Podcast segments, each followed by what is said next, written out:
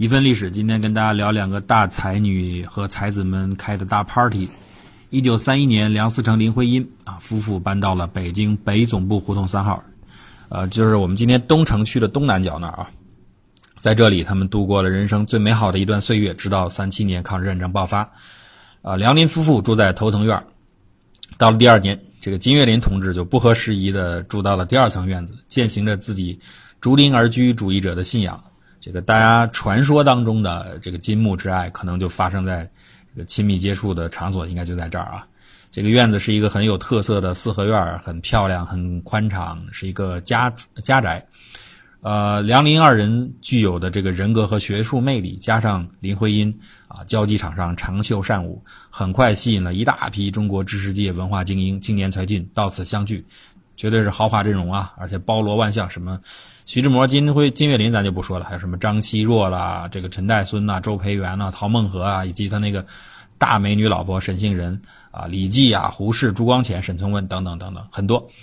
那林徽因当然是在这个名流交际的文化沙龙沙龙当中，她是最重要的角色，而且可以说她是台柱子。这个美国著名的这个中国通费正清就说过，她交际起来洋溢着迷人的魅力，在这个家或者她所在的任何场合，所有在场的人全是围着她转。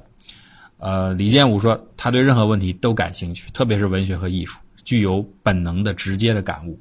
这个连萧乾啊，萧乾那时候还是很小子辈儿啊。他说，他说起话来，别人几乎插不上嘴。别说沈先生和我，就连梁思成和金岳霖也只能坐在沙发上啊，抽着烟斗，连声呃称赞。看到了吧？整个客厅上这个蝴蝶翩跹的氛围，是不是多少有点？足球评论员兼相声表演艺术家董路先生略带尖刻的描写柴徽因时的那个感觉啊，就是在推杯换盏、口若悬河的饭局上，和那群老男人面前，他只是一个负责斟酒撑场的邻家小妹。当然了，林徽因也不是人人都喜欢嘛。这个李建武就说她口快、性子直、什么好强，妇女几乎都把她当仇敌。这个既然是所有妇女呢，当然就包含谢婉莹。这个冰心女士，一九三三年在《大公报》上发表了一篇小说《我们太太的客厅》，其中就描述描写了一个虚伪啊、虚荣的太太和一个颓废矫情的聚会。这个里边提到了我们的太太、诗人啊、哲学家、画家、科学家，外面的风流寡妇等人物，都非常容易让人浮想联翩、对号入座。尤其是这个背后解读出一种醋海翻波的意味呢，更加重了话题的传播性。以至于很快就有流传说，林徽因从山西考察回来，特意给谢女士烧了一瓶醋。尽管后来冰心晚年呢，曾经亲口解释说，她指的其实是陆小曼，并且她以这个小说中提到房间里面挂满了一个自己的照片，而林徽因是从来不挂自己照片这个事实来加以佐证。但是呢，还是有很多人固执的相信这是冰心的推脱之词。不过呢，这一切都不重要了。因为我们太太的客厅已经在二零一二年春节被我们人民的国企强行拆除了。一九零五年，失去父母的 Virginia 和 Vanessa 姐妹跟随两个哥哥搬到了伦敦大英博物馆附近的 Bloomsbury 格登街区四十六号。这件事对英国近代文学产生了巨大的影响。维吉尼亚·沃尔夫是英国最著名的近代女作家啊，意识流文学代表人物，呃，同时也是一个非常出名的女权主义者。啊，但是呢，他又是一个拥有最多不幸命运的人。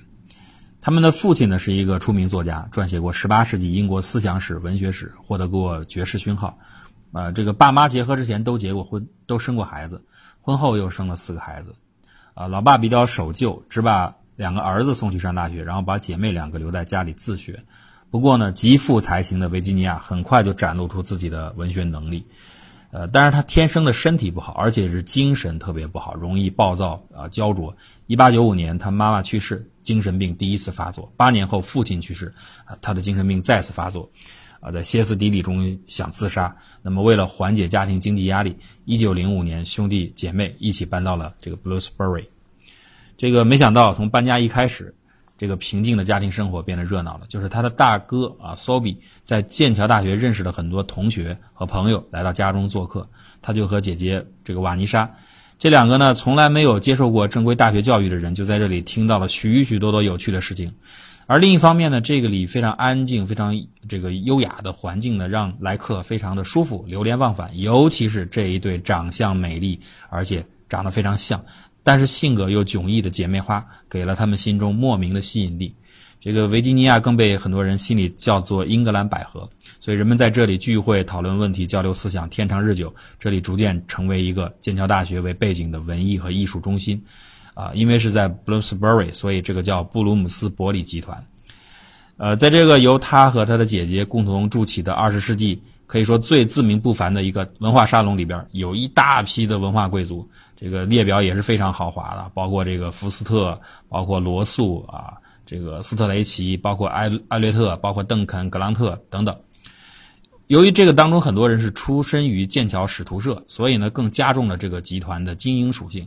这姐妹的两个的家呢，被称为伦敦文学的中心。当然了，这个 Virginia 和林徽因一样，也有一颗傲娇的才女的玻璃心，所以她的集团只欢迎才子。所以没有才学的人，哪怕是英国首相张伯伦的妻子，也会被他尖酸刻薄的话给骂出去。这个 Virginia 能有这样一批的这个精英的朋友是很幸运的。这个团体不仅给了他有益信心，而且呢，把一些自由平等的精神灌输到他的心灵当中，这对他的成长非常的有作用。所以呢，可以说他的文学创作由此别开生面。这个 Bloomsbury 很在一战结束后就解散了啊，但是战后呢，部分成员又重新恢复了一个叫记忆俱乐部，强调呢每个人要坦诚的回忆自己的过去。那么由此，这个 Virginia 才敢于面对自己过去这个种种不幸，并且把它说出来。他幼年时遭到过两位同母异父哥哥的性侵，啊，他的姐姐斯特拉在性侵后怀着身孕死去，更令他。将性和死连接到一起，所以他终其一生都没有消除他对性和婚姻的恐惧。那么，一八九五年，他妈妈死了，对他是一次沉重的打击，由此他呃开始了第一次的精神崩溃。然后，他的爸爸呢，呃，也没有给他更多的温情，只有他的姐姐瓦妮莎跟他的感情越来越好，最后开始暧昧起来，就两人发展到同性的关系。啊，后来但是姐姐还是成婚了，所以他就觉得背叛。那么，为了报复姐姐，他又开始勾引自己的姐夫。其实他对他姐夫一点都不感兴趣，所以每次他跟姐夫亲热后都说：“贴着你妻子的耳朵，低声告诉她我爱她。”啊，他曾经和为了这个掩人耳目，短暂的和同性恋这个斯特雷奇订婚，但是两个人呢又都不敢结婚，最后斯特雷奇就把自己的好朋友伦纳德，一个很老实的人，推荐给了 Virginia。啊，这个经过百般的犹豫，最后两个人成婚。但是这确实是一件最正确的事情。伦纳德绝对称得上是一世界上最好的丈夫。这个丈夫不仅数度把他从死亡线上拯救下来，而且用全部的心力帮助他完成了人生的多部杰作。几乎他最著名的作品都是在婚后完成。更重要的一点是，终其一生，伦纳德接受了无性的婚姻，而没有任何怨言。但是呢，到了最后，一九四一年二战爆发后。